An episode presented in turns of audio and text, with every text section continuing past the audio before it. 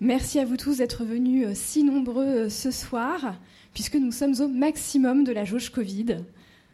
Donc nous vous en remercions de participer aussi à cette dernière soirée de l'auditorium réservée à Pompéi, puisque ce soir nous allons parler de quatre films sur Pompéi. Le premier date de 1935.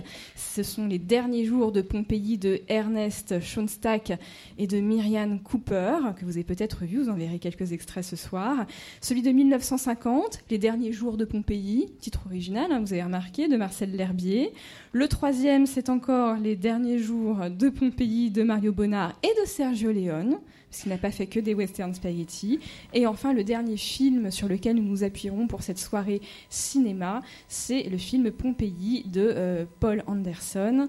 Et donc, nous allons voir comment ce soir, la fiction a bien souvent malmené l'histoire au profit d'Hollywood.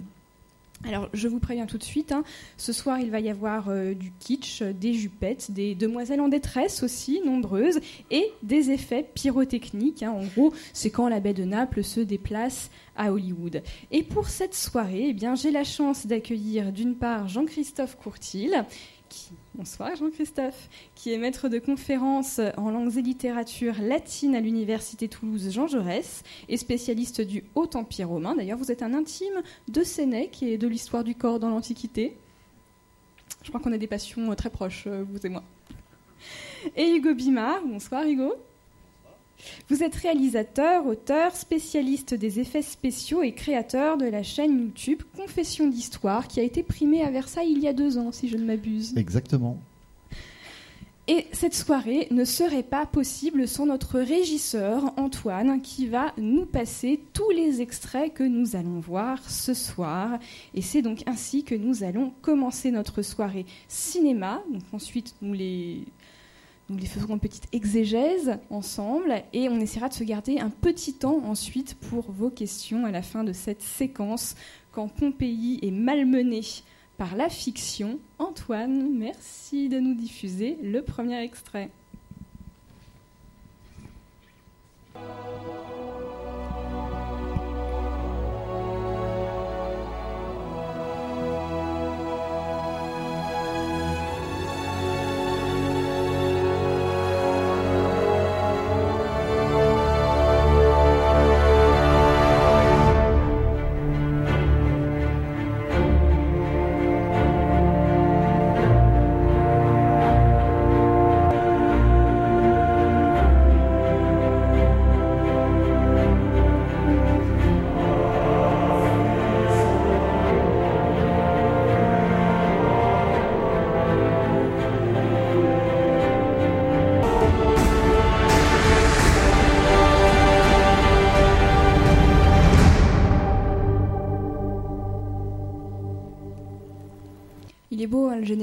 Soirée.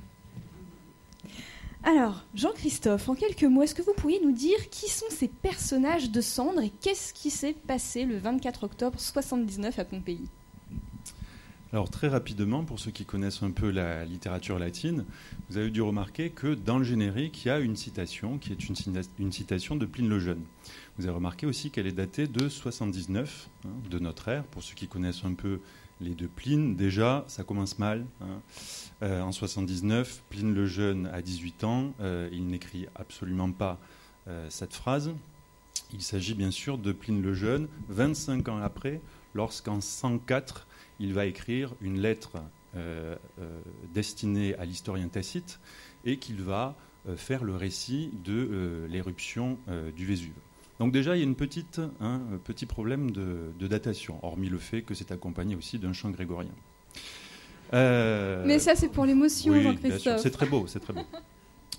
Pour ce qui est de, des fuyards, donc vous savez, c'est l'image à laquelle on pense systématiquement quand on a Pompéi en tête. Ce sont ces corps, euh, ces formes en, en, plâtre hein, qui représentent des, euh, des cadavres qui sont morts lors de l'éruption du, euh, Vésuve.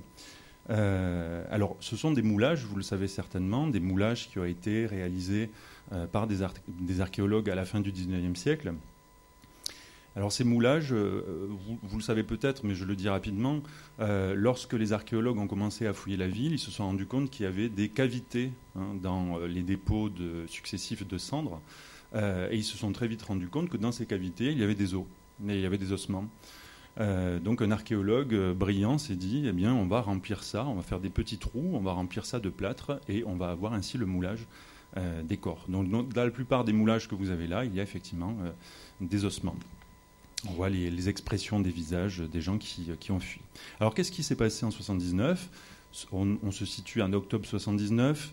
Euh, le volcan du Vésuve est éteint depuis environ huit siècles. Les Romains le pensent inactif, endormi.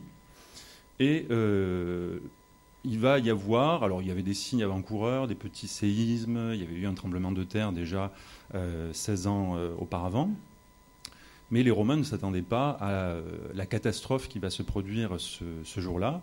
Euh, le volcan va exploser. Hein. Donc il y a eu une accumulation de gaz dans le cratère et le volcan explose. C'est ce qu'on appelle un volcan euh, plinien, hein, avec, du nom de, Pline, puisque c'est lui qui nous raconte ça. éruption plinienne, donc explosion euh, du volcan. il va avoir un cratère de cendres haut de 30 km. Donc imaginez-vous la hauteur de la chose, 30 hein, km en forme de pain parasol. Tout cela va finir par tomber sur la ville. Le vent vient du nord-ouest et souffle toutes les cendres sur la ville de Pompéi. Donc les cendres retombent peu à peu, poussière de cendres, puis petits lapillis sont des petites pierres ponces qui sont toutes petites, puis petit à petit, ces, pierres ponces vont devenir de plus en plus grosses, des pierres de la taille d'un point, puis des pierres qui font plusieurs mètres de diamètre, qui vont s'amonceler sur les toits des bâtiments. Les toits des bâtiments s'effondrent et peu à peu, les gens vont trouver la mort. Alors, pas tous, bien entendu, parce que euh, la ville de Pompéi a une population de 15 000 habitants environ. Et on a retrouvé, on a estimé qu'il y avait eu à peu près 1150 morts. Donc ce n'est pas grand-chose finalement sur euh, le nombre total euh, d'habitants. Mais ces gens-là vont trouver la mort principalement, on estime qu'un tiers d'entre eux vont trouver la mort euh, par l'effondrement de leur maison. Hein. ce sont les maisons qui ont des toits plats. Vous le savez peut-être, à Pompéi, il y a des toits plats et des toits en pente. Hein. malheureusement, pour ceux qui avaient des maisons à, toit plat, les pierres se sont accumulées sur les toits et ont fait s'effondrer les maisons, dont les gens qui croyaient être à l'abri Hein, s'être mis à l'abri de, cette pluie d'éjecta volcanique, s'est retrouvé emprisonné dans les maisons euh, qui se sont écroulées. Hugo Bimard, est-ce qu'il y a une longue tradition du péplum pompéien à Hollywood? Alors, du péplum, euh, oui, à Hollywood, et pas que à Hollywood, parce qu'en fait, il y, a le pendant italien Cinecittà, qui est très important dans, l'histoire du péplum, évidemment, puisque c'est en plus leur histoire. Euh, et, en fait, c'est aussi vieux que le cinéma lui-même. Alors, le terme péplum, lui, il arrive très tardivement. Il arrive même à, la fin de, la période euh, qu'on n'appellerait pas l'âge d'or du péplum. L'âge d'or du péplum, c'est plus le, début du XXe siècle, le tout début du XXe siècle. Mais euh, il y a, dans les années 50, à partir de l'après-guerre, il y a un, un, revival, en quelque sorte, de ce genre cinématographique. Et c'est seulement à la fin de cette période, en 1963, environ que euh, euh, les, cinéastes, dont Bertrand Tavernier, qui faisait partie de, du ciné-club de Nickelodeon, ont inventé, ce terme entre eux de péplum, basé sur le terme grec péplos, qui veut dire tissu, quelque chose comme ça. Et par la suite, donc, ce terme va se retrouver dans Positif, le magazine Positif, sous la plume d'un journaliste qui rapporte les discussions de ces, messieurs érudits. Et donc, comme je disais, on est en 63. 63, euh, c'est un an avant la sortie de Cléopâtre euh, de Mankiewicz, qui, avec La chute de l'Empire romain, vont être les deux films qui vont mettre un coup d'arrêt au péplum. Donc, en fait, le terme péplum est arrivé à la fin, vraiment, de la période euh, dite du péplum. Et ensuite, ça va, être le western spaghetti qui va prendre le relais. Euh, Sergio Leone d'ailleurs incarne bien ça puisqu'il a commencé dans le péplum, il détestait le péplum et euh, dès qu'il a pu, il, s'est reconverti dans le genre qui vraiment l'intéressait, à savoir le western. Mais donc là, avant de parler des années 50, on peut parler du fait que, euh, comme je disais, ça naît avec le cinéma parce que dès les Frères Lumière, il y a, alors à l'époque, c'est pas vraiment des films, ce sont des tableaux en quelque sorte, qui sont filmés. Il y a un tableau qui est Néron testant des poisons sur un esclave. Voilà, c'est euh, parmi les tout premiers, euh, premières images créées. Il y a en quelque sorte un documentaire avec l'entrée du train en gare de la Ciotat. Il y a une comédie avec le fameux gag de l'arroseur arrosé. Et il y a le film historique avec euh, cette représentation de Néron. et ça, c'est en 1896. Donc ça, voilà, ça fait quand même au tout début, tout début du cinéma. Et euh, très très vite, 1896 d'ailleurs, qui est euh, la même année que la sortie du livre Covadis. Euh, et donc cette littérature classique qui va aussi influencer le cinéma de style Peplum. Et qu'on va retrouver quasiment à chaque époque, sous que ce soit d'ailleurs en Angleterre, à Hollywood ou à Cinecittà, il va y avoir des tas et des tas de versions de Covadis et également, évidemment, du roman de Bulwer Lytton, Les derniers jours de Pompéi, qui lui est beaucoup plus vieux puisqu'il date de 1834. Et euh, donc ces deux, ces deux romans vont être quand même, euh, en dehors de la mythologie, en dehors des épisodes bibliques, ça va être quand même les deux monuments de la littérature euh, historique qui vont influencer, qui vont inspirer les cinéastes dès le début, notamment avec une cinéaste qui est une, femme, qui s'appelle Guy, Alice Guy, Alice Guy, voilà, qui est quelqu'un qui a été relativement oublié, pour pas dire invisibilisée. Ah non, elle est totalement remise à la mode aujourd'hui. Aujourd'hui, aujourd'hui, mais pendant des années, des années, personne ne savait qui était Alice Guy, si on compare à Améliès, à Griffith, alors que c'est une femme qui a fait des, centaines de, films, qui est euh, également une des pionnières du genre, puisqu'elle avait fait donc des, euh, illustrations de passages de la Bible. Euh, donc voilà, le, le, péplum, ça commence avec le cinéma, enfin le péplum, en tout cas le film historique, ça commence avec le cinéma. Un petit truc que je pourrais rajouter, c'est que pour les gens qui faisaient du cinéma à l'époque, il faut se rappeler que le cinéma, ça débute dans les foires, ça a une image d'attraction, de, curiosité. Or, les cinéastes voulaient de la respectabilité. Et en allant chercher des thèmes dans l'histoire et dans la mythologie et dans la religion, qui étaient des thèmes majeurs dans la peinture, dans l'opéra, euh, dans la littérature, et eh bien comme ça, le cinéma essaie de se trouver une respectabilité qui, le mette au même rang que les autres arts. on prend les grands sujets classiques. Exactement. Eh bien, c'est l'heure pour moi de vous emmener dans les rues de Pompéi.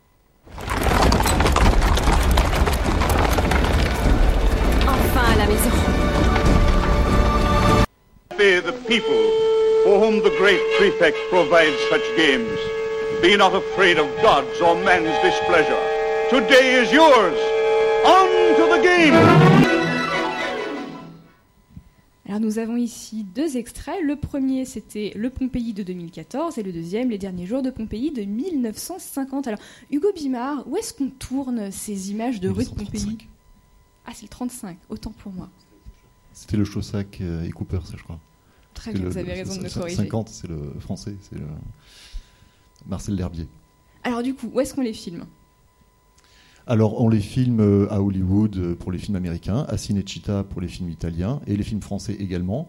Et euh, très vite, ce qui va se passer, y compris dans les années 20, c'est que beaucoup de réalisateurs américains vont aussi venir en Italie. Et, il va y avoir comme ça une sorte de, pont dimensionnel entre, entre la Californie et, et Rome, puisqu'il va y avoir des échanges de, réalisateurs, d'acteurs, et, ces deux pôles du cinéma mondial vont vraiment fusionner euh, à travers le Peplum. Peplum, enfin, encore une fois, on ne disait pas Peplum. Pour la petite histoire, euh, les Italiens parlaient de storico et mythologico. Storico et mythologico. Euh, les Américains, eux, parlaient de épique. C'était le genre épique, et dans ce genre épique, ils faisaient une petite spécialité de ce qu'ils appelaient le Swords and Sandals. Alors ça, je trouve ça génial parce que d'abord, swords, donc épée, et sandales. Pourquoi pas euh, il, y a, il y a chez nous, il y avait chez nous, euh, parce que ça se voit plus beaucoup, la cape, les capes et les films de capes et d'épée. Et, euh, et toute la tradition euh, de, de fantasy euh, de type Conan, etc., c'est ce qu'on appelle, on appelait du swords and sorcery. Avant d'appeler ça de l'heroic fantasy, on appelait ça mais là, swords vous and sorcery. beaucoup trop loin des rues de Pompéi, Hugo. Ben non, parce que c'est le genre cinématographique, c'est voilà, des épées, des sandales, on y est. Euh. Et des hommes en jupette, mais ça, on y reviendra plus tard. Alors, Jean-Christophe Courtil, est-ce que ces représentations des rues de Pompéi sont réalistes? Alors pour ceux qui ont vu le film de, 2014, là, on peut dire qu'il y a un véritable travail qui a été fait sur la reconstitution euh, numérique de la ville. Euh, dans la scène que vous venez de voir, donc on, a une vue aérienne, on arrive du nord de la ville, on entre par la voie des tombeaux. Hein. vous avez vu, le long de la, rue, on a un certain nombre de tombeaux qui, euh, qui ont été construits le long de la route. On entre donc par la porte d'Herculanum, on a le Vésuve derrière nous normalement. Euh, et on voit le port donc euh, à l'ouest, hein, le port par la porte marine. Euh, on prend la rue, donc la rue nord-sud. Donc vous le savez peut-être, mais les, villes romaines, elles sont construites en respectant un plan en, damier à partir de deux axes. Donc un axe nord-sud, c'est le Cardo, et un axe ouest-est, c'est le Decumanus. Chacune de ces rues débouche sur une porte. Hein. on a la porte marine à l'ouest. Donc vous avez vu une vue euh, aérienne et on est directement ensuite plongé dans, une, dans la vie, on va dire, qui bouge, hein, la vie de, des rues romaines, parce qu'effectivement, les rues romaines, elles sont beaucoup plus agitées que euh, nos rues contemporaines. On a à la fois, bien sûr, des passants, on a des véhicules. Vous avez tous en mémoire peut-être les, passages piétons. Vous savez, à Pompéi, on voit souvent ça. Hein. il y a des grosses pierres en basalte qui permettaient aux piétons de traverser euh, la rue. Si elles sont là, c'est parce qu'il y avait certainement très souvent des véhicules qui arrivaient à toute allure et il fallait être dans un passage où on pouvait traverser à peu près en sécurité sans risquer euh, la mort. Hein. Et on a aussi des échoppes, on a donc toutes sortes de, boutiquiers qui appellent les clients on a des animaux qui sont euh, euh, souvent en semi-liberté euh, dans les rues. Donc tout ça grouille de vie, avec les enfants qui crient, sans oublier bien sûr les immondices qu'on peut imaginer. Hein. Il n'y a pas de... il n'y a pas de système encore qui permet de, retirer les déchets des rues comme on peut le faire aujourd'hui. Donc il y avait un sacré bazar dans les rues de Pompéi, ça c'est certain. Et eh bien maintenant on va aller voir la vie de famille. À quoi ressemblait cette vie de famille entre... man in chains, going to his death like a caged animal. Makes a man count his blessings, Julia. Smith, you interest me. You said you had enough money. I never heard anyone say that before. I have a wife who loves me and a baby son. I work hard, eat hearty, and sleep sound. What more could I have? Alors Jean-Christophe Courtil, euh, on a affaire euh, à une famille américaine ou à une famille romaine là, en, deux phrases Alors c'est la famille Ingalls, vous, vous les avez reconnus. Euh, donc on a bien sûr une sorte d'idéalisation de, des valeurs familiales telles que les Américains se l'imaginent à cette époque-là. ça n'a bien sûr rien à voir avec la famille romaine. ici, on est en présence d'une famille de plébéens, c'est-à-dire des gens du peuple. lui est forgeron comme les aristocrates, il n'y a pas de mariage d'amour. Ce sont des mariages qui sont euh, des mariages arrangés euh, par les parents. Euh, très souvent, c'est très très rare qu'il y ait des, relations plutôt positives dans les couples romains. Généralement, les maris vont voir plutôt les prostituées pour cela ou les affranchis. donc il n'y a pas cette vision idyllique du couple et de la famille qui n'existe certainement pas à Rome. Pour la petite anecdote d'ailleurs, vous remarquez qu'il s'extasie face à sa pièce d'argent. Pour ceux qui connaissent un peu le système monétaire romain, une pièce d'argent, c'est un denier. Un denier, ça vaut 16 as, c'est-à-dire à peine de quoi s'acheter une bouteille de vin. Hugo Bimard, vous vouliez ajouter quelque chose? Non, oui, je voulais juste te dire qu'on a l'impression que le mec va leur vendre une assurance vie. En, couleur, il aurait été vert, ça aurait été euh, ou je ne sais quoi. on n'aurait pas été un anachronisme. On, dirait une pub, on dirait une pub. on ne savait pas ce qui peut arriver. Et spoiler, il va leur arriver des choses. non, je, voulais quand même juste rajouter un truc. Ce film-là, donc, qui est le film de 1935 de euh, et euh, C. Cooper, les deux, euh, les deux réalisateurs qui, ont, euh, qui sont co-réalisateurs tous les deux et qui ont tous les deux fait deux ans auparavant King Kong, le fameux King Kong de 1933 euh, eh ben, il est très très bien. Et franchement, je le recommande. Il est à voir. En plus, il a une particularité, c'est que contrairement, euh, alors Pompéi, le Pompéi de Anderson, n'a aucun lien avec euh, le livre Les derniers jours de Pompéi. Mais celui-là, c'est pareil. En fait, à part le titre, c'est la seule chose qui a en commun avec le, livre de Boulevard Lighton. c'est une histoire entièrement différente et, qui est pas mal du tout. Alors, on va enchaîner parce que le temps, sinon, va nous manquer. On va passer sur les esclaves, la vision des esclaves dans le cinéma pompéien. Oh, my friends, never before in Pompeii such merchandise. Look at her, sweet as a child, an accomplished hairdresser, plays the harp. She's a real bargain. Can she scrub floors? Oh, greetings, lady. She's as good as the one I sold you three months ago. She'd better be stronger. It's disgusting the way they die off. Lady, this one has a tough hide. That's what you said about the last one. Hail, Greek. Hail, Roman. My father sent me to see if I like you. Why? If I do, he'll buy you for me. Can you speak four languages? Yes, You know a lot of stories thousands. about soldiers and wars and fighting? Yes, but there are better stories. Témoin, reconnais-tu cet accusé Pour sûr, je l'ai vu, comme je le vois. Mais ce soir-là, il était plus loquace qu'aujourd'hui. Il criait à mort Il s'est mis à courir vers le temple en brandissant un stylet, comme ça. À mort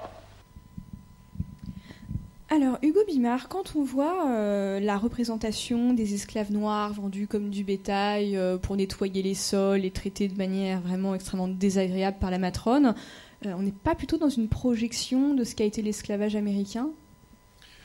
Oh, aussi, très probablement. Il y a toujours ça euh, quelque part dans les, dans les péplums. On parle beaucoup d'ailleurs des États-Unis en sous-texte, euh, que ce soit pour les critiquer euh, avec les Italiens ou que ce soit pour donner un contexte beaucoup plus proche quand c'est des réalisateurs américains.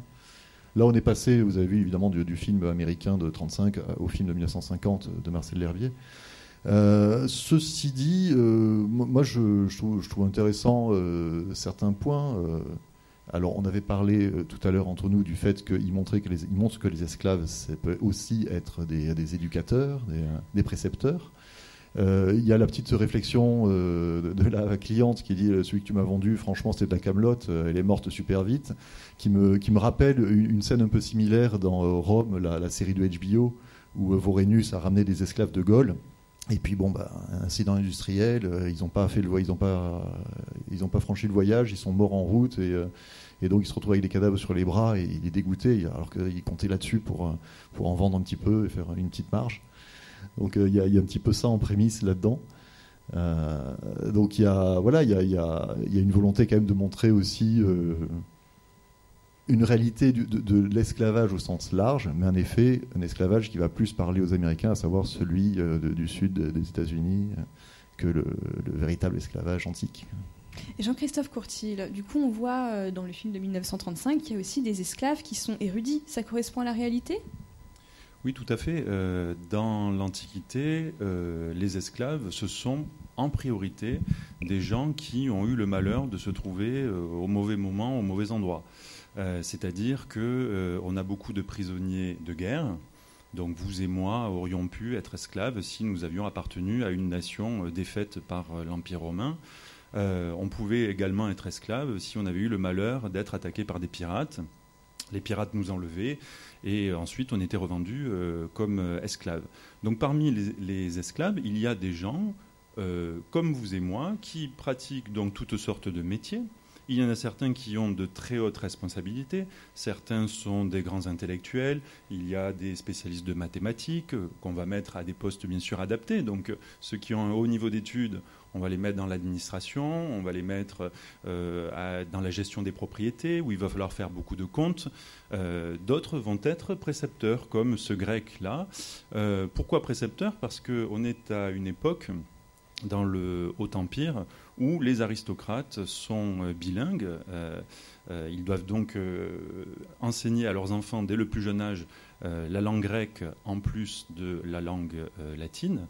Et c'est pour cette raison que la plupart du temps, on donne aux petits Romains des précepteurs grecs qui sont, par définition, euh, des esclaves, euh, puisque euh, à Rome, vous le savez certainement, les, les citoyens romains, en tout cas les membres de l'aristocratie, ne travaillent pas, et les citoyens romains ne font pas un certain nombre de métiers qui sont dévolus aux esclaves.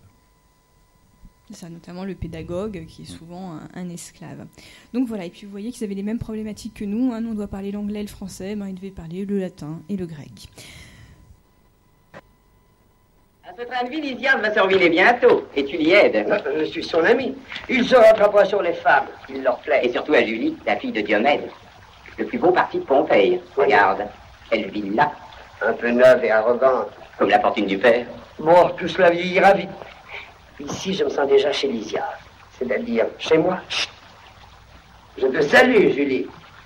Salut Lydia n'est pas avec vous Nous l'avons battu à la course. Il ne tardera pas. Il a pourtant de meilleurs chevaux. Mais tout n'est pas là. L'art de conduire compte aussi. Pour cela, je ne lui connais pas de rival. Excuse-moi, la chance sourit parfois à ceux qui ne la méritent pas.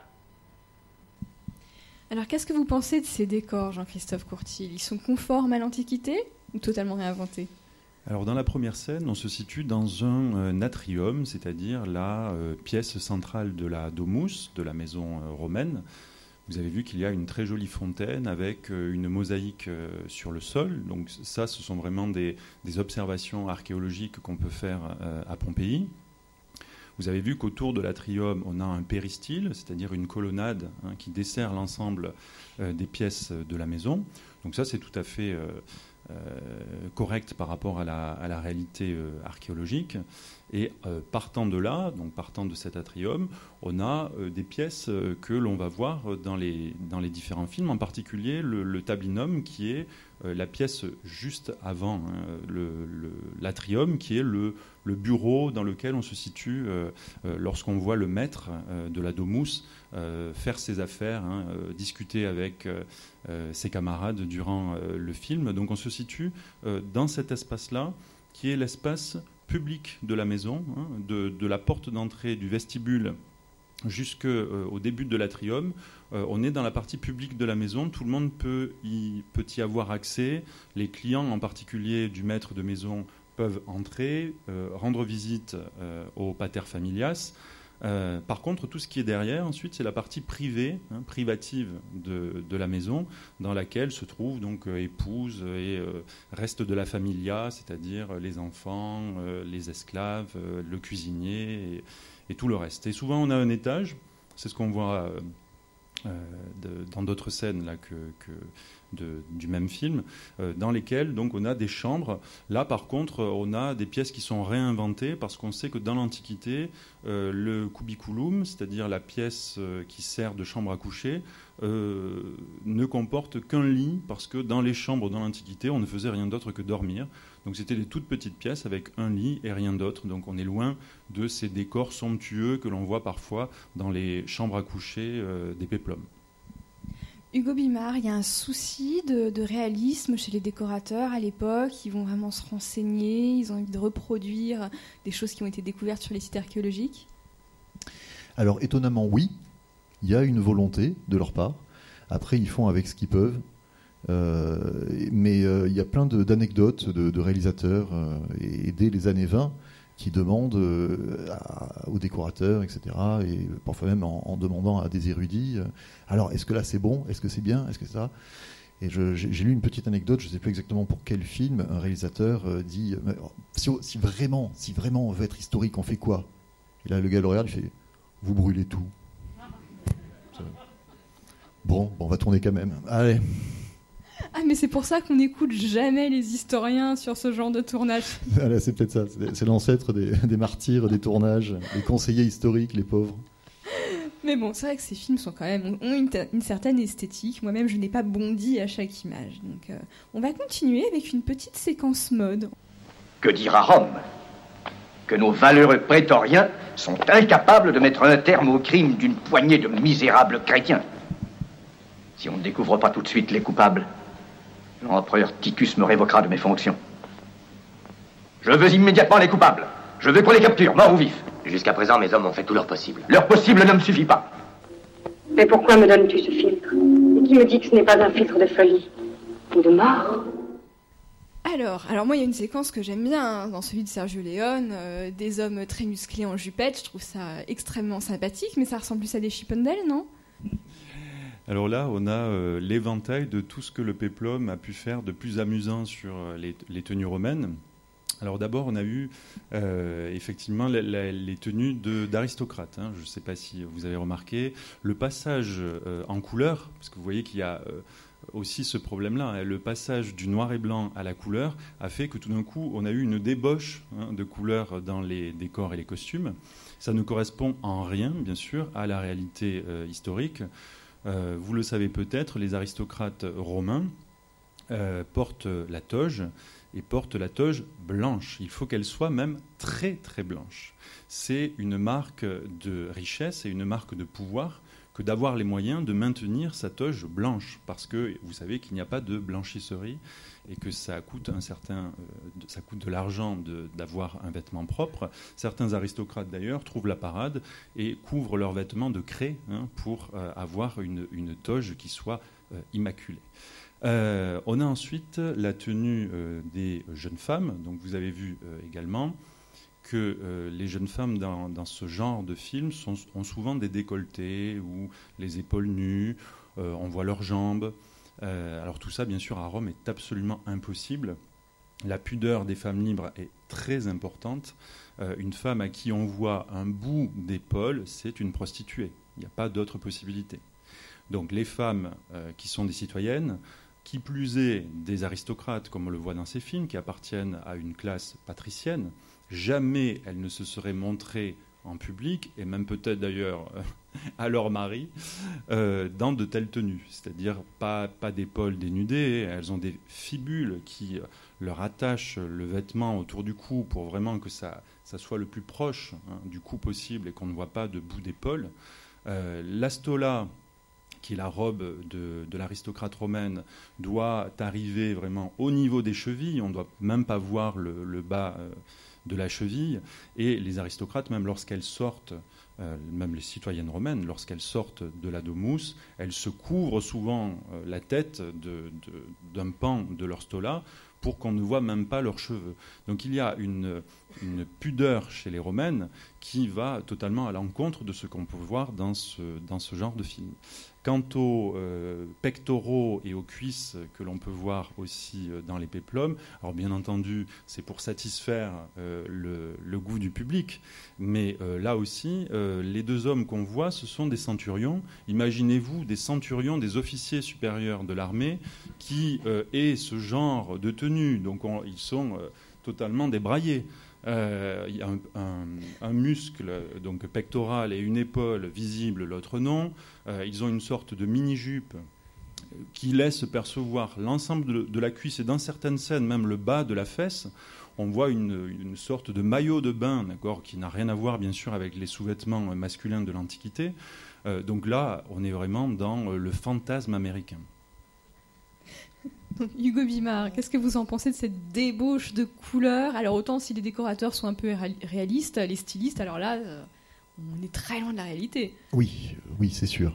Euh, en même temps, ce qui- ce qu'il faut bien voir, c'est que euh, le péplum des années 50 euh, se fait dans une société, en Italie, aussi aux États-Unis, mais en particulier en Italie, qui est encore très, très catholique, très conservatrice. Et euh, toutes ces histoires-là, c'est un truc, on reviendra dessus quand on parlera de la religion, toutes ces histoires-là sont en fait aussi des, illustrations de la supériorité de la morale chrétienne par rapport à la décadence euh, de l'em- de l'Empire romain. Et euh, avec toute la notion d'ailleurs de, de colère divine, et l'Empire a disparu, et c'est normal, c'est bien fait, ce qui est complètement idiot, puisqu'ils sont devenus chrétiens avant de disparaître. Passons. Mais en tout cas, euh, il y a une volonté de montrer la débauche à travers les orgies, à travers les petites tenues, etc.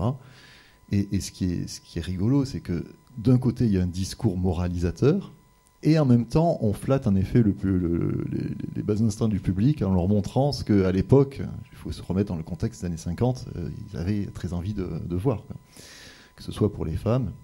Et encore, là, euh, on n'a pas vu des, des actrices comme Chelo Alonso, qui est une, actrice cubaine, ou Pam Grier, euh, quand elle fait la, la gladiatrice. euh, Pam Grier, c'est euh, celle que Tarantino a, ramenée sur le devant de la scène dans Jackie Brown.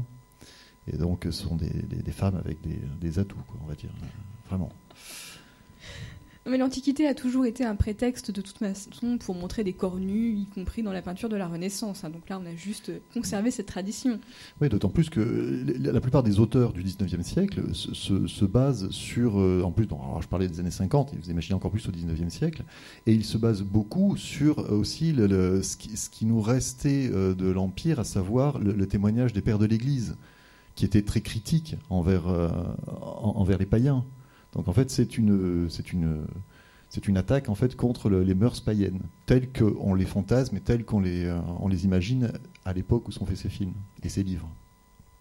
On pourrait ajouter aussi, pour ceux qui connaissent cette parodie de Péplum, euh, que Brigitte Bardot euh, a construit une grande partie de son sex appeal dans Les Week-ends de Néron, où euh, elle joue Popée, euh, une Popée absolument extraordinaire. Euh, une grande partie du mythe Bardot commence là, quand même, dans un, dans un film euh, qui est une. Alors je dis parodie de Péplum parce que c'est un Péplum et qui est très amusant et qui parodie en grande partie les codes euh, du genre. Exact, j'avais oublié que Brigitte Bardot avait été une poupée flamboyante. Sur les deux, euh, sur les deux soldats qu'on voit euh, dans le plan euh, donc du, euh, du film de 1959, euh, qu'est-ce que tu dirais des, qu'est-ce que vous diriez, pardon, je suis tutoyé. Qu'est-ce que vous diriez des, costumes, des armures qui sont des musculata Euh, ça m'a l'air d'être pas trop à côté de la plaque. Alors, ce qui, ce qui est souvent très faux quand on voit des euh, soldats euh, dans les péplums, c'est surtout la partie basse. C'est-à-dire, vous avez dû remarquer que les soldats, c'est souvent une occasion de voir des cuisses, de voir des cuisses musclées, très souvent, de voir des cuisses et des mollets. Les soldats, par définition, ils n'ont pas les cuisses et les mollets à l'air. Parce que quel est le but d'une armure? Le but d'une armure, c'est de protéger contre les coups c'est de protéger les parties qui sont les plus vulnérables. Vous l'aurez remarqué, euh, encore aujourd'hui, euh, lorsque nos CRS se protègent, ils se protègent les jambes. Parce que si on met un coup dans une jambe, on ne peut plus avancer, on ne peut plus fuir, on est à la merci de l'ennemi. Donc ce qui manque très souvent à ces soldats, c'est le bas de la tenue. Vous remarquez que la sous-barmalice, qui est la tunique qu'on voit, vous savez, avec des franges, euh, qu'on voit systématiquement quand on représente des centurions, qui est une tenue donc en cuir avec euh, des plaques métalliques cloutées qui sont là pour protéger les cuisses, elles doivent arriver jusqu'aux genoux. Parce que si elles sont plus hautes, ça veut dire que les cuisses ne sont pas protégées. Et un coup d'épée, c'est sectionner euh, l'artère fémorale, on meurt en quelques minutes. Ou alors, ça touche pas l'artère fémorale, on n'a plus de muscle de la cuisse, hein, le quadriceps, on ne peut plus marcher, on tombe au sol, c'est fini aussi. Les mollets, c'est pareil. Les soldats, ils ont des protections sur les jambes. Hein, c'est plus connu sous le nom de cnémide parce que c'est souvent quelque chose qu'on voit chez les Grecs. Chez les Grecs. Mais les Romains ont ça aussi, c'est ce qu'on appelle des ocréas. Et l'ocréa, c'est une sorte de protège tibia qui recouvre toute la jambe. Donc, pour les soldats romains, il faut des protections sur le bas du corps aussi. Dans les films euh, de, de cette époque-là, on n'en a pas parce qu'on veut voir des mollets, on veut voir des cuisses, et ça ne serait pas très joli de voir quelqu'un recouvert d'une armure. Et là, encore une fois, on préfère le fantasme à la réalité. Et sur les femmes, ce qu'il faut, ce qu'on peut ajouter aussi, c'est que euh, ces péplums sont l'occasion pour beaucoup de costumiers de s'en donner à cœur joie, de se régaler, y compris parfois en faisant appel à des, créateurs de mode, de véritables créateurs de mode qui n'officient pas forcément dans le cinéma et qui vont euh, venir euh, faire des, créations euh, fantastiques. Il y a toutes les, fameuses tenues d'Elizabeth Taylor dans Cléopâtre. Je crois qu'il y en avait pour une centaine de milliers de dollars rien que de, de parures et de, et de fringues. Oui, alors que la mode féminine à Rome n'est pas du tout sexy, hein, comme vous le disiez Jean-Christophe Courtil. Quand on est une matrone, euh, on est plutôt euh, engoncé dans une sorte de sac à patates que dans une petite tenue euh, extrêmement euh, sexy, à moins d'être une prostituée et de se balader dans des petits péplos de soie transparents. Mais ça court pas les rues. En même temps, je parle de Cléopâtre, c'est un peu une exception aussi, Cléopâtre. Oui. Parce qu'égyptienne, parce que... C'est ça, mais égyptiennes Que les aussi. aussi. Bah oui, c'est ça, on peut pas leur faire confiance à ces femmes-là, c'est des sorcières. On va manger un petit bout, Antoine?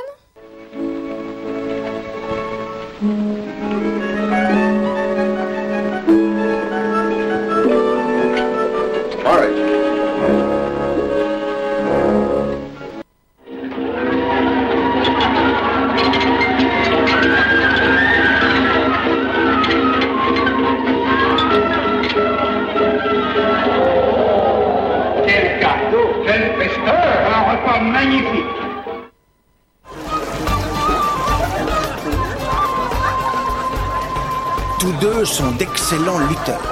L'un est champion, quant à l'autre, il a déjà fait ses preuves dans les provinces. Je veux une vue de dos, une vue postérieure. Pourquoi tu fais cette tête? Ce n'est pas si mal pour un travail de nuit. Ferme. Qu'en est-il de son arsenal? C'est une inspection pour laquelle il faut payer quelque chose.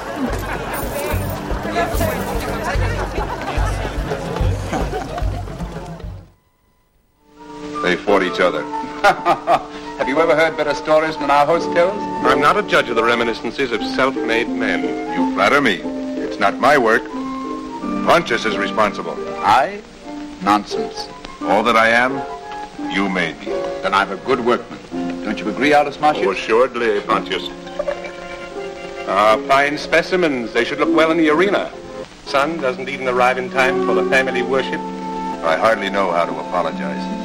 I arrived before I was expected. How was the boy to know? Where can he be? Ce breuvage, il n'a ni goût ni odeur, de l'eau de source en apparence. Qu'on le mêle au vin, nul ne s'en apercevra. Et il en faut plus, cette petite fiole suffit. Mais il la faut tout entière.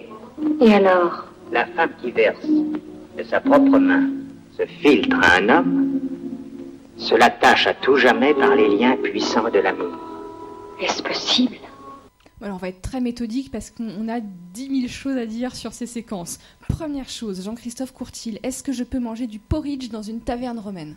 Alors c'est un peu plus compliqué que ça. On est dans un thermopolium. Qu'est-ce que c'est qu'un thermopolium C'est un peu l'ancêtre du fast-food. C'est là où on mange sur le pouce le repas de midi. Euh, vous le savez peut-être, les Romains ne mangent pas trop, hormis le soir. hein. Le principal re- repas d'un Romain, c'est la quena. C'est à peu près l'équivalent de notre dîner. Mais le soir, on mange beaucoup. En revanche, le midi, on mange vraiment sur le pouce. Donc, euh, ce qu'on fait, on est en train de marcher dans une rue, on est en train de s'adonner à ses activités. On s'arrête au thermopolium, ce que vous avez vu. On entre, il y a un comptoir.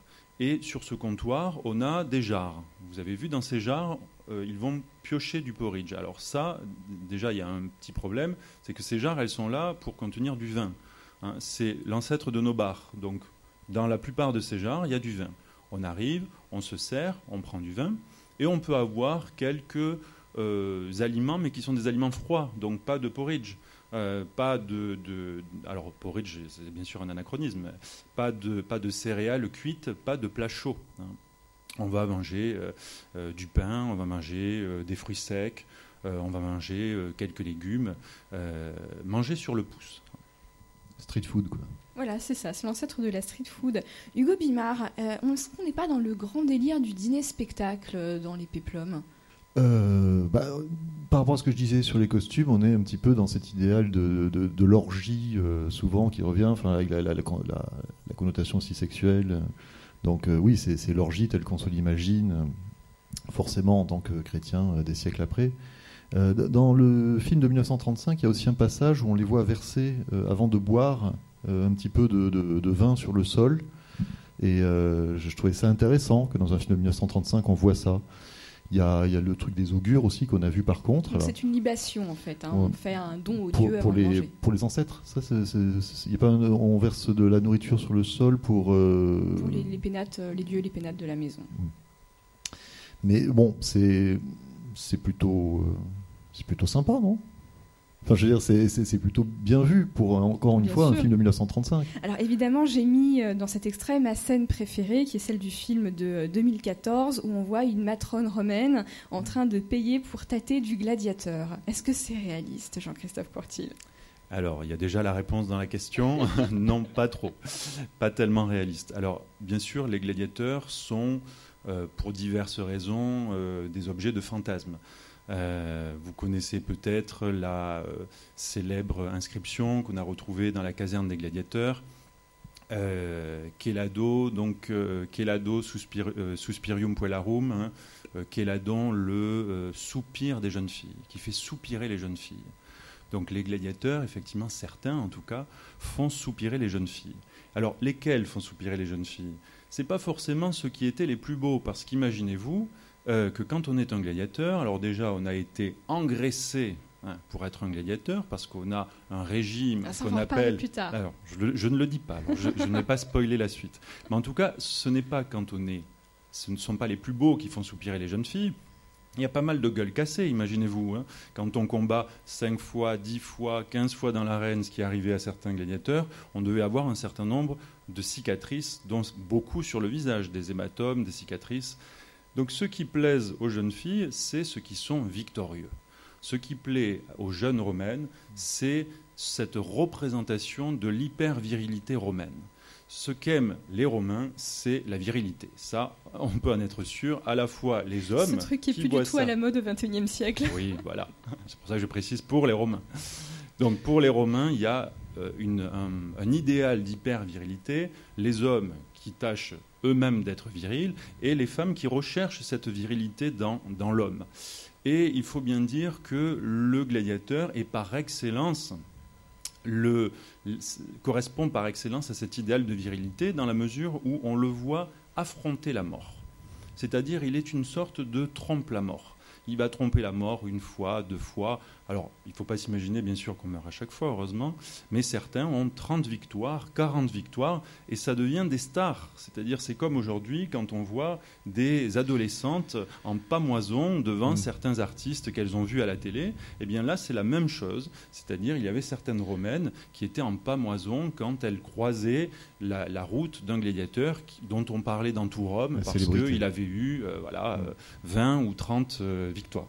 Selon Martial et Juvénal, quelques-unes payaient de temps en temps discrètement pour aller dans les coulisses, tâter un petit peu d'un artiste ou d'un gladiateur. Mais effectivement, ce sont des femmes qui s'accordaient de véritables libertés. Ça devait être très très marginal. Et le corps du gladiateur, d'ailleurs, je, peux ajouter cette petite anecdote parce que c'est intéressant, le corps du gladiateur non seulement inspire le, désir de la romaine, mais il est aussi euh, un objet de fascination tel qu'il va y avoir un certain nombre de pratiques magiques ou de pratiques euh, thérapeutiques dans la médecine romaine qui consistent à boire du sang de gladiateur. Donc on va recueillir le sang du gladiateur. C'est encore mieux s'il est mort, alors là, ça, le pouvoir est décuplé. Euh, on va recueillir son sang et on va le boire pour un certain nombre de, de- de pathologies, en particulier les épileptiques. hein, euh, sont censés, euh, dans les textes médicaux euh, latins, boire du sang de gladiateur. Euh, alors là, on est dans un mélange de magie et de médecine. hein, c'est des, des- des recettes magico-médicales. C'est pareil, servez-en vous-même. hein.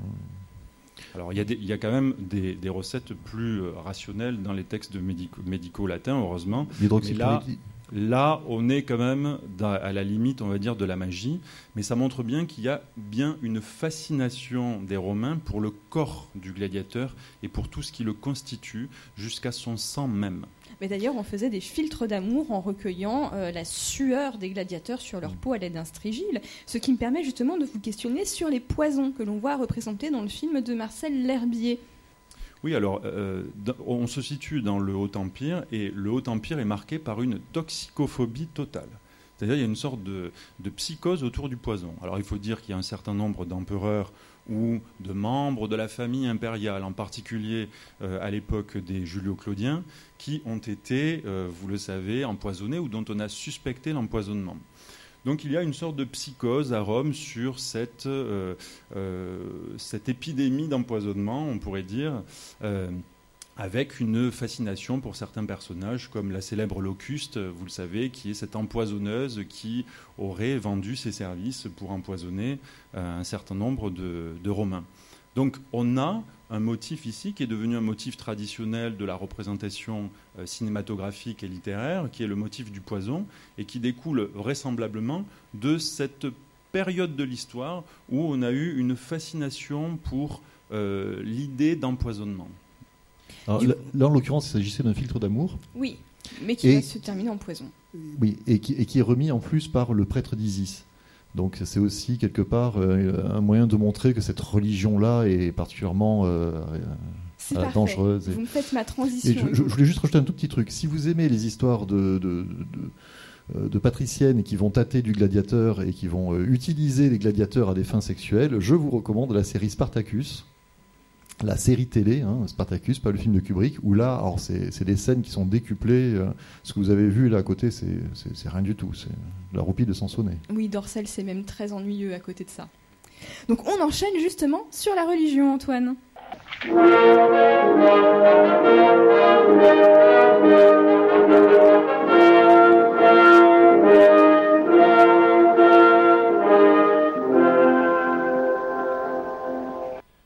Maintenant, chers frères, disons notre prière. Oui. Notre Père qui êtes aux cieux, Notre Père qui es aux cieux, que votre nom soit sanctifié. que votre nom soit sanctifié. Hugo Bimard, à en croire euh, les films, euh, les péplums hollywoodiens euh, sur Pompéi, on a l'impression qu'il y a des chrétiens partout. Bah oui, forcément.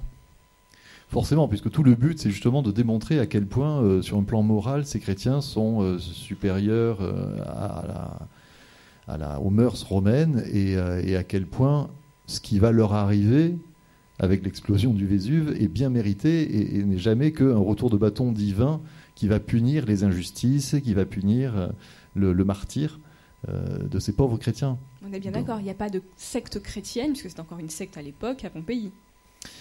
Alors, bon, je, ça, c'est peut-être plus euh, à des historiens de répondre. Moi, ce que je crois savoir, c'est que euh, bon, il y a eu euh, quelques années auparavant l'incendie de Rome, où euh, qu'on a essayé de, enfin, où Néron aurait essayé de faire porter le chapeau à cette secte Bah, il fallait chrétienne un encore émissaire très- voilà, un bouc émissaire. Donc, il y y, a déjà des chrétiens. Est-ce qu'il y en a à Pompéi? Je ne sais pas. Il y a cette histoire de croix qu'on a retrouvée dans une maison euh, qui, euh, mais qui était cachée euh, apparemment derrière un, vestibule ou je ne sais quoi. Est-ce que c'est vraiment une croix chrétienne? Ça me paraît bizarre parce que c'était plutôt le poisson, le symbole des chrétiens à l'époque. La croix est beaucoup plus tardive. Par contre, il y avait quelques juifs, donc il y avait une, une, morale judéo-chrétienne. Et, on a retrouvé dans une maison les inscriptions Sodoma Gomorra, Sodomo Gomorra, Gomorro, Gomorra, Gomorro, enfin, en tout cas une référence à Sodome et Gomorre euh, de, de l'époque qui donc mettait en parallèle déjà à l'époque l'événement de l'éruption avec un jugement divin, en tout cas aux yeux d'un judéo-chrétien, aux yeux- aux yeux de quelqu'un de cette culture-là, de cette culture biblique. Jean-Christophe Courtil, à Pompéi, il y a bien un temple d'Isis, mais ce n'est en aucun cas un temple aussi grandiose qui draine la quasi-totalité de la population locale. Oui, vous aurez remarqué que pour la représentation des cultes, on est là aussi dans une sorte de fantasme américain. On a d'une part donc les chrétiens qui sont représentés avec un certain nombre d'attributs qui seront bien postérieurs, effectivement. Euh, ça a été dit, mais la croix latine qu'on a vue est une croix qui n'est pas du tout euh, un signe chrétien à cette époque-là. À cette époque-là, on a beaucoup de signes pour se, reconnaître entre chrétiens dont le poisson, hein, le poisson ictus en grec, vous savez, c'est euh, l'acronyme de Jesus, euh, Christos, Théou, Uios, Soter, c'est-à-dire euh, Jésus-Christ, le, Fils de Dieu, euh, le Sauveur. Donc on se reconnaît par le poisson, on se reconnaît avec des signes, on commence à représenter des agneaux, on recommence à présenter un certain nombre de, choses, mais pas de croix. Donc là, il y a vraiment une controverse d'ailleurs chez les historiens, euh, certains qui ont cru voir là le passage des, des chrétiens. On est en 79. En 79, il n'y a pas de croix latine comme ça. On, a, on commence à avoir des chrismes. Alors vous savez, les chrismes, c'est l'ancêtre de la croix latine, où on a les lettres en grec du mot Christ. Euh, on commence à en avoir au IVe siècle. hein. fin, fin du IIIe siècle, début du IVe siècle. Donc là, on n'est pas du tout là-dedans. Euh, ils se réunissent en plus, vous l'avez vu, dans une grotte. Cette grotte est sous le Vésuve. Je vous mets au défi d'aller à Pompéi et de me montrer cette grotte sous le volcan. hein. Donc là, on est vraiment dans une sorte de... Qu'est-ce que c'est cette grotte? C'est un fantasme des catacombes de Rome, bien entendu. hein. On a l'impression d'être à Rome, dans les catacombes, avec les premiers chrétiens qui se réunissent. Donc là, on est vraiment dans le contresens historique absolu. Et pour euh, Isis, il y a effectivement un temple d'Isis euh, à Pompéi qui a été détruit en grande partie par le tremblement de terre qui a eu lieu en 62.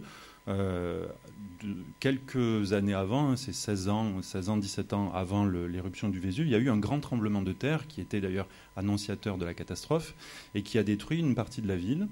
Ça a détruit en grande partie le temple d'Isis et il était en cours de reconstruction. Hein. On a euh, retrouvé des échafaudages, on a vu qu'il manquait des colonnes. Donc on était en train de le reconstruire au moment de l'éruption. On ne s'est pas trop pressé parce que la religion isiaque, c'est une religion qui est ultra minoritaire. Alors bien sûr, c'est une religion qui a un peu le vent en poupe parce qu'elle promet la vie après la mort. Et c'est très à la mode à cette époque-là. Mais euh, on, voit euh, dans les scènes du film qu'on a des décors en carton-pâte qui sont des reproductions de temples égyptiens. Il est évident que les Romains ne font pas ça. Les Romains ne construisent pas des temples égyptiens ailleurs que dans la province d'Égypte. Donc, on n'a pas de temple égyptien à Pompéi de cette manière-là. C'est ce qu'on a appelé le syncrétisme, vous savez, c'est-à-dire le fait que les Romains acceptent les dieux des provinces conquises, mais les romanisent. C'est-à-dire que l'Isis romaine, ce n'est plus l'Isis égyptienne. Donc on n'a certainement pas ce genre de culte à Rome, ni à Pompéi d'ailleurs. Allez, je vous l'avais promis, on vous emmène au cirque maintenant.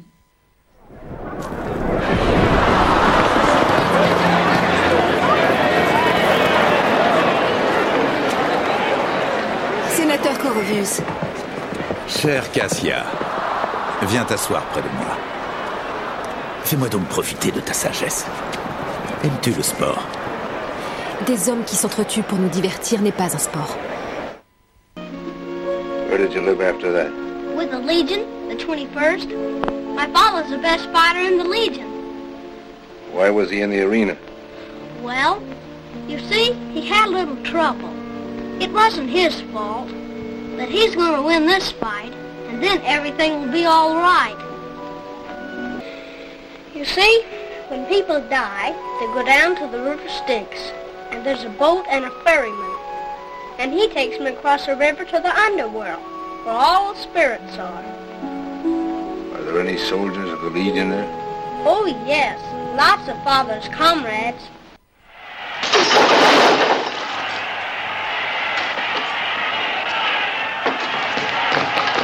on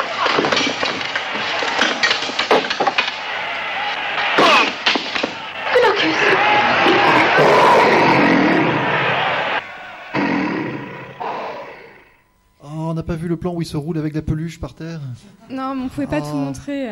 Alors évidemment, on va passer très vite sur cette bêcheuse de Cassia euh, qui n'aime pas les gladiateurs, hein, qui n'est pas du tout représentatif de l'Antiquité, puisque comme on le disait, les femmes adoraient les gladiateurs et les hommes aussi. hein, c'est vraiment le spectacle à la mode.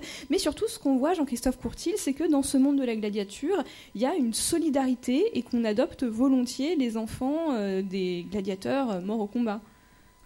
Oui, alors c'est intéressant parce qu'on a une vision qui, encore une fois, est anachronique parce que euh, l'adoption dans l'Antiquité, ça ne sert pas du tout à ça. Vous connaissez euh, des personnages célèbres qui ont été adoptés.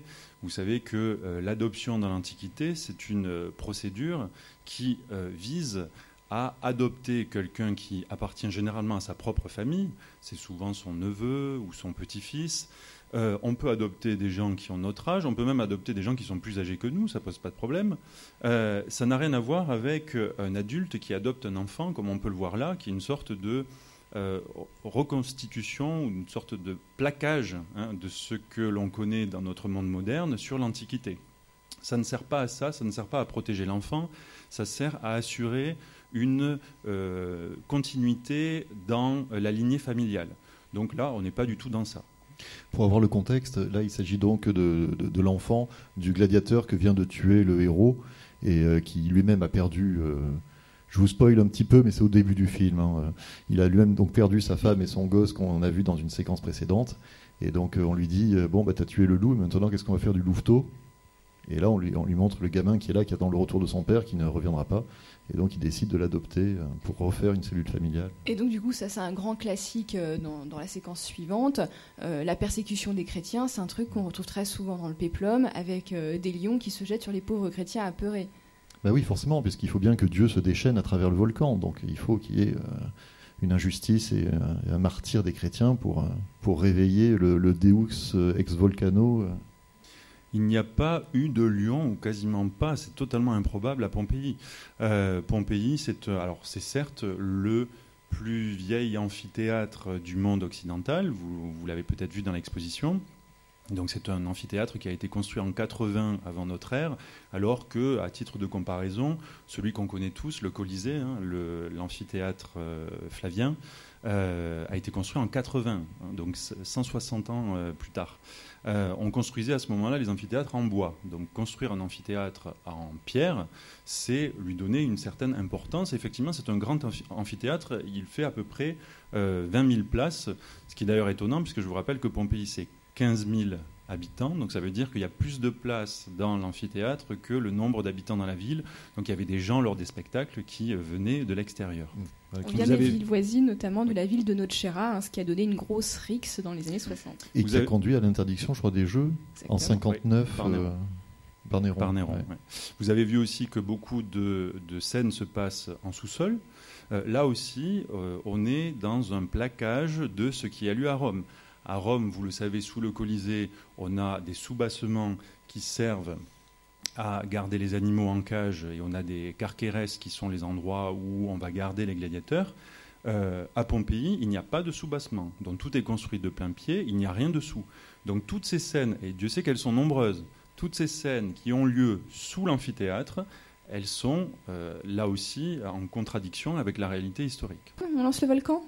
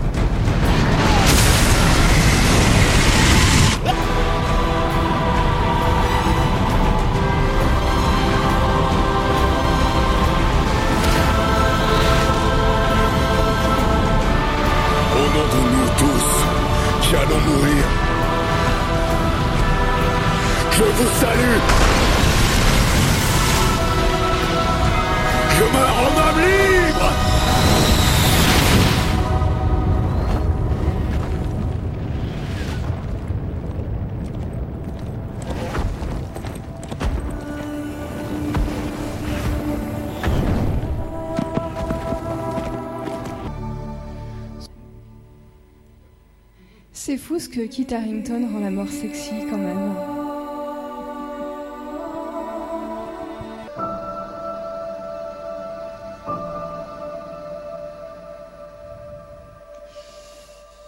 Moi, ça me donne des frissons à chaque fois que je la revois cette scène. hein. Pour ceux qui l'auraient pas vu, quand même. Qui se demandent s'ils s'en tirent aussi. euh, Bah, c'est la plus belle scène du film. Moi, je voulais la partager Bah avec ouais. vous. C'est super mignon, non? Bah, allez, très vite pour que le public ait le temps de poser deux ou trois questions. Alors là, Hugo Bimard, euh, on voit toute l'évolution euh, des effets spéciaux au cinéma. Euh, oui, enfin, en tout cas, on voit surtout un bond de géant entre l'époque où on a des maquettes, et on voit bien que le volcan de 1935, c'est une maquette euh, qui explose. Il y a aussi euh, des- un peu des stock shots qui ont été utilisés parfois. Des quoi? Des stock shots, pardon. expliquer. Des plans, euh, des, des plans réels de- de- d'éruption. C'est-à-dire qu'ils n'ont pas forcément toujours tout recréé, c'était le cas dans les premiers films, mais euh, il y a, je ne sais pas si c'est le cas de 1950, en tout cas, je, il me semble peut-être que dans le, euh, dans le euh, Mario Bonnard, Sergio Leone, euh, je ne sais plus exactement je, les ai tous regardés et ça se mélange un petit peu du coup parce que en peu de temps on a vu plein de versions. On n'a pas parlé des intrigues d'ailleurs de, ces histoires des derniers jours de Pompéi mais donc parfois il y a des, images de vrais volcans qui sont utilisées en insert juste en insert et puis le, le bond de géant évidemment est franchi quand on passe à l'infographie avec les ordinateurs euh, il y avait déjà un petit peu euh, des choses de fait là-dessus avec euh, les stock shots dont je parlais. Je pense que c'est dans la, série télé de 1984, qui est certainement l'adaptation la plus fidèle au livre et qui est plutôt très bien foutue. Et puis dans le, dans le docu-fiction de la BBC, on commence à voir, donc c'est 2003, il commence à y avoir un petit peu des effets numériques, tout ça étant poussé à son paroxysme évidemment avec le film de, de Paul W.S. Anderson, euh, où là, on est vraiment dans. Il euh, n'y a plus que du pixel. Quoi. Tout à l'heure, enfin, au début, on posait la question où est-ce que c'est tourné? Est-ce que c'est tourné à Hollywood, à Cinecittà? Là, c'est tourné dans des salles de serveurs avec des, des render farms qui fabriquent des images. C'est beaucoup, beaucoup de pixels. Quoi. Euh, et moi, ce que, par rapport à l'éruption, ce qu'il faut préciser, et c'est là où je trouve ça intéressant de revenir aussi un petit peu aux différentes euh, narrations, enfin, aux différentes On n'aura pas le temps, malheureusement, Hugo. C'est que l'éruption, dans toutes ces versions des derniers jours de Pompéi, intervient très tardivement. C'est vraiment les quelques minutes avant la fin du, film, à l'exception peut-être justement du, du Pompéi de Anderson, où ça, ça part un peu plus tôt. Mais euh, dans celui de Sergio Leone, ça dure 7 euh, minutes à tout péter. Quoi. Oui, bah, c'est le climax du film et hop, mm. épilogue. Donc vous me confirmez, Jean-Christophe Courtil, que tous les bâtiments publics ne se sont pas effondrés, pas le temple du Forum, pas le, pas le cirque non plus, que Hollywood va plus loin que la réalité. Oui, ceux qui ont eu la chance d'aller à Pompéi, vous avez dû vous rendre compte que presque tout est intact, hein, euh, en particulier le, le cirque que l'on voit, l'amphithéâtre, pardon, l'amphithéâtre. Euh, lui ne s'est pas effondré comme on le voit dans, les films. C'est uniquement les maisons qui vraiment avaient des toits plats et qui se sont écroulées sous euh, le, poids des pierres ponces, l'accumulation des cendres et, des pierres ponces. Le séisme est tout petit. Hein. les, secousses telluriques qui précèdent l'éruption, alors pas bien sûr celles de 17 ans auparavant, hein, mais là ce sont des toutes petites secousses qui n'ont pas eu de gros dégâts sur la ville. Bien, merci à vous tous d'avoir été présents pour cette soirée cinéma. J'espère que vous avez passé un bon moment et on se retrouve bientôt au Pompéi, à Pompéi, au Grand Palais pour de nouvelles aventures et à Pompéi jusqu'au 2 novembre, c'est ça? Merci, au revoir. Merci.